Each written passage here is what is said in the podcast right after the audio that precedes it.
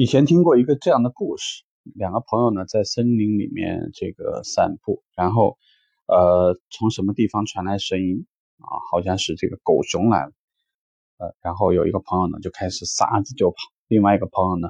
却这个时候弯下腰来绑鞋带。那个朋友跑在前面的朋友呢就回头说：“赶紧跑啊！不跑的话你怎么跑得过熊呢？”啊，这个朋友悠悠的抬头就跟他说。我绑鞋带呢，不是为了跑得过熊，我是要跑得过你。啊，这个故事对我来讲呢，我觉得其实故事虽小，但那它里面讲的这个道理呢，真的是非常非常的深刻，而且非常有意思。这个呢，放在中国也会有一些各种各样的不同的故事，比如说什么磨刀不误砍柴工啊，啊一些这样的故事。我想跟大家聊的主要是什么意思？就是说。我们很多时候比较喜欢在一个团队里面去在意目前一个人所处的位置啊，比如说这个人目前他的销售情况是怎样的，然后呢，我们这个手上的遗留潜客是什么样的情况，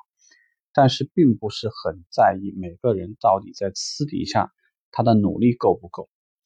这个就像我儿子在学校里面读书的时候，我们呢既会有学霸。也会有学渣，那最讨厌的一种呢，叫学苏，就是那种看上去好像这个是很厉害的，但是呢，每个月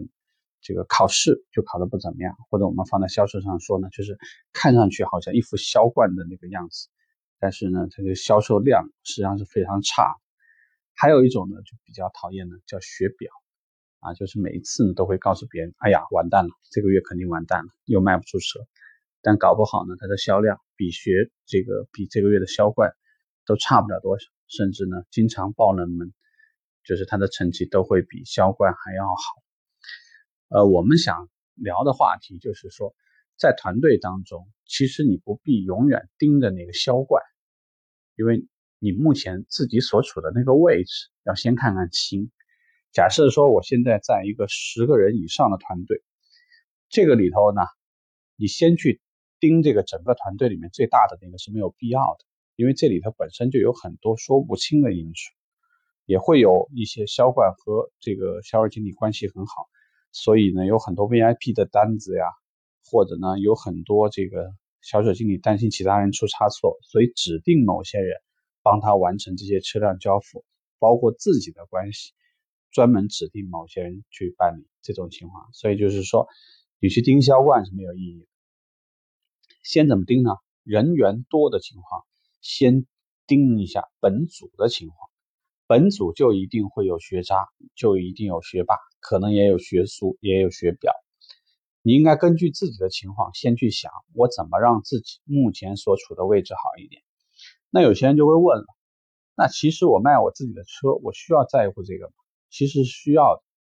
因为你在任何情况下面，其实比较呢。是比较容易让一个人这个显示出来状态的，就是说你不跟别人比，别人会跟你比。暂时把这个末位淘汰放在一边啊，且不说这家公司每隔一个月、两个月或者一个季度就会淘汰掉最差的销售顾问，这个问题哪怕先放一下。你在这个团队、在这家组织获得重视、获得关注，很多时候都跟这个是有关系的。如果我们总是不在意别人，那就意味着说，别人做得好，我也不会去认真的去学习观察；别人做的不好，你也不会去总结或者是去整理他为什么会失败的经验。那我们可能在这家团队的时候呢，基本上就是一种鸵鸟状态，那就是把脑袋埋在沙子里面，不管外面如何。但是真实的情况是，最佳的情况就应该是关注那些，比如说会呈现出来数据。会告诉你做得好的人，不管是他的成交率好，二次到店的这个这个邀约情况很好，还是说某些人在市政市场上面做得很好，你要学会比你整个至少在人员多的情况下，至少在本组里面不应该处于中等线以下。如果在的话，你目前如果在，你可以私底下评估一下你入司的时长，你在这家公司待了多待了多长时间。那么每个人之前是什么样的状态？有多少人以前是做汽车行业，有多少人不做汽车行业，这样呢，你就可以正确的评估你到底你目前是够努力还是不够努力。如果说你各方面你都认为你自己已经很努力了，但是在这个团队却显得好像没有什么作为，那你就应该去看到底是你自己不太关注这个专业的去呃学习呢，还是因为每天其实都下班，呃大家都加班了。但是呢，你自己不知道在做什么，然后晃晃悠悠的就把时间晃过去了，而其他同事在打电话。越是小的团队呢，这种竞争氛围可能会来得更激烈一些，